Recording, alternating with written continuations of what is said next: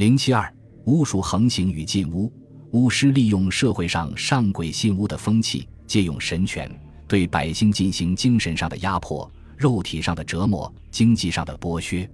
巫术的流行破坏了社会的文明进程，也危及宋皇朝的统治秩序。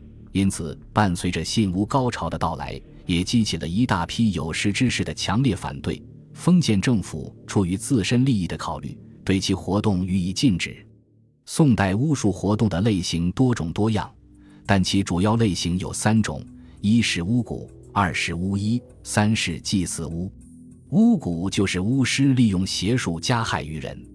巫蛊主要是以侵害人的性命、财产及尊严为目的，给人带来种种的不幸，轻者伤身、破财、遭凌辱，重者可以导致死亡。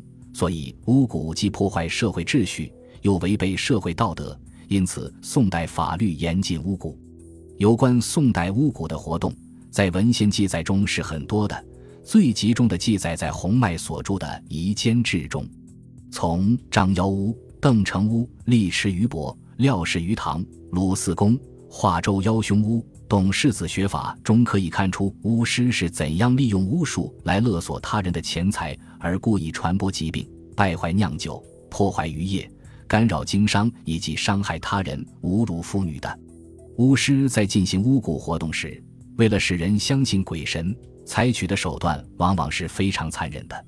如在常州一地，民病则门师符咒，禁绝往还，斥远至亲，平去变物；家人迎药，则曰神不许服；病者欲犯，则云神未听餐，率令一人死于饥渴。这样的事例尚不能说明其残忍程度，下面的事例就明白揭示了这一活动的残忍性。宋太宗时，温州人因养猫鬼咒诅杀人；仁宗时，梓州人白彦欢也依鬼神以诅杀人。最典型的要算南宋李学与告黄六师咒诅其父一案。李学玉父病重，巫师黄六师诅咒其父，坐以神像，用真定神像之类。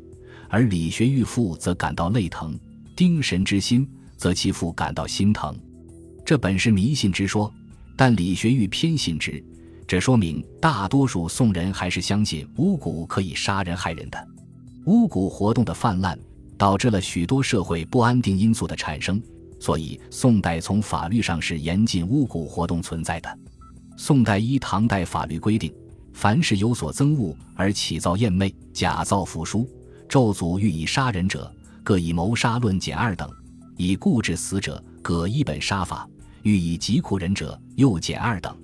基于这样的法律，宋代对巫蛊的处罚是相当严厉的。如上文所说的邓翁因养猫鬼咒诅杀人案，邓翁处以腰斩，其亲属皆发配边远地区；白彦欢依鬼神以诅杀人案，白彦欢被判以死刑；李学玉告黄六世咒诅其父一案。黄六师被清杖一百，边管林州，对巫蛊的打击明显超出宋代法律的范围，可见巫蛊的确是遭到宋人的反对的。由于巫蛊活动违背社会道德，所以宋人对官府严厉惩处巫蛊活动是大力支持的。巫医就是巫师利用人们有病求医的心态，以神灵做掩护，涉足医病活动，从而残害人命，骗取钱财。巫医治病在古代社会一般都能得到社会上大多数人的承认。元人揭细思曾对荆楚一带的巫医习俗做过一番精彩的披露。他说：“楚俗信巫不信医，自三代以来为然，今为甚。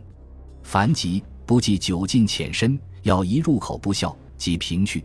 至于巫，反复十数不效，不悔，且引旧痛自责，担其财，竭其力，足不效。”且死，乃骄责之曰：“是医之物，而用屋之晚也，终不易与家就屋。故公恒归于巫，而败恒归于医。”皆细思虽谈的是元代的情况，元与宋相去不远，而作为习俗具有较强的延续性。在社会形态未变的情况下，民间习俗又具有沿袭性，所以皆细思所说荆楚风俗，即与宋代完全相同。宋代巫医活动多集中于南方地区，在南方，由于长期积淀的风俗使人们上鬼，病者不医而巫，几乎形成了盲疾不治、夜巫代医的社会问题。南宋高宗绍兴年间，就有官员上书痛斥巫医的害民行为，近来因此稍醒。江浙之间，此风犹炽。亦有疾病，为妖巫之言，是听。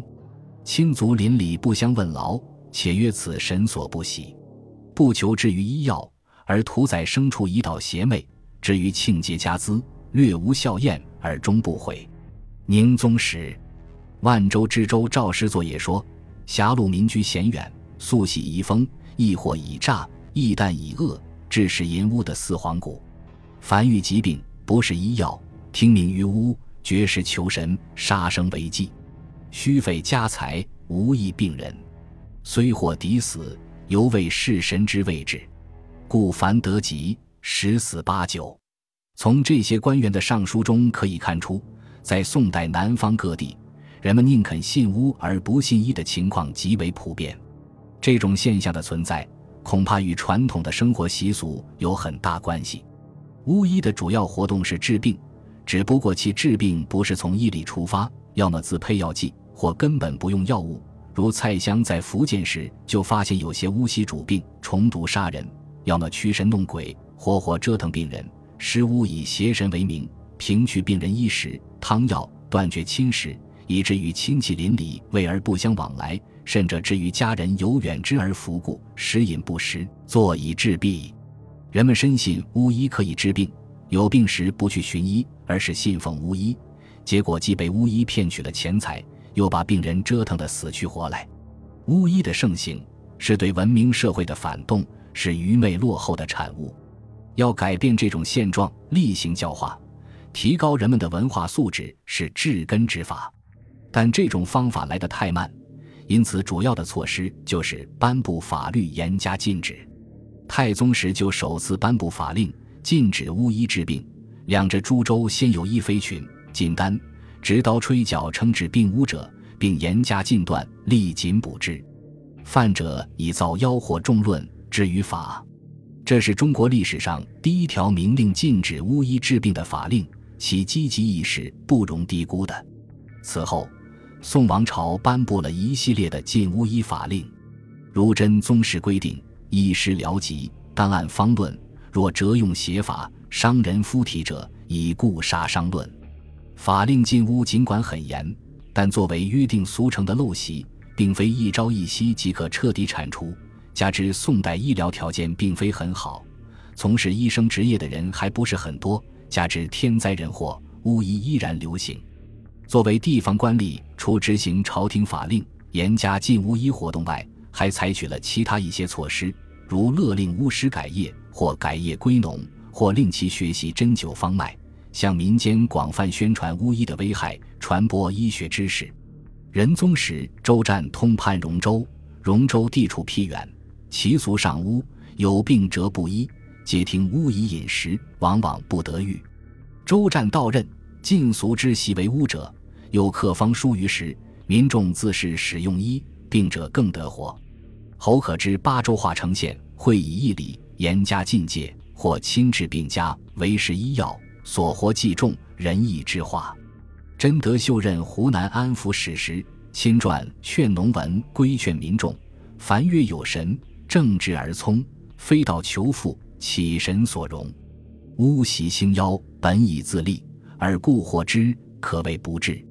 进入医药，以床而驱；诱入祭赛，以空而炉。甚至杀生，以人为畜，陷入鱼刑，云身富足。类似这样的宣传，对禁巫是有一定好处的。祭祀巫就是专主祭祀的巫师，宋人称之为巫祝。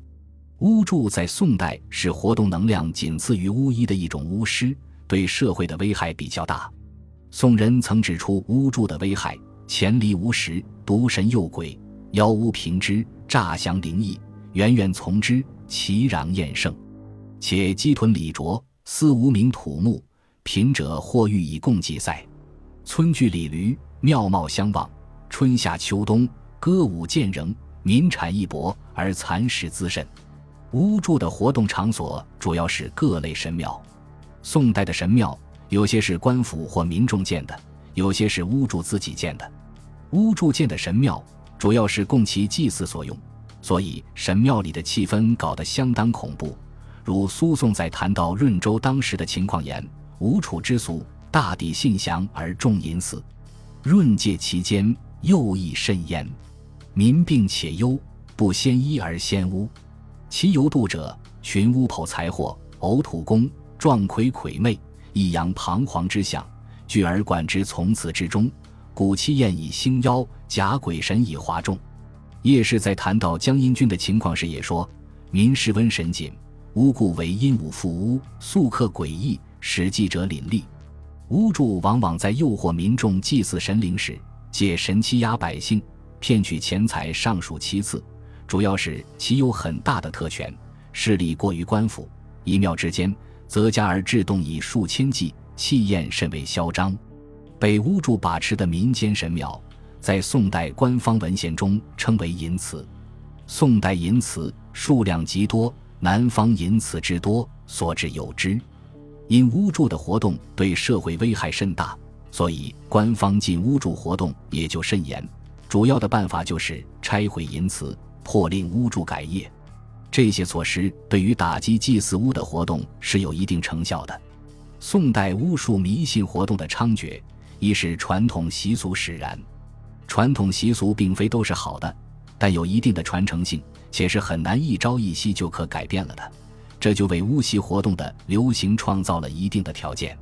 二是宋代巫习活动猖獗的地区多为山区僻远之地，交通不便，文化落后，教育不发达，造成了人们普遍崇巫信巫的心理。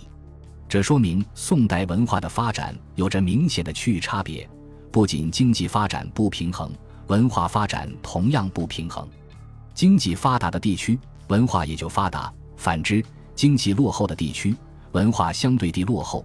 作为愚昧落后的附生物，巫术也就在这些地区泛滥。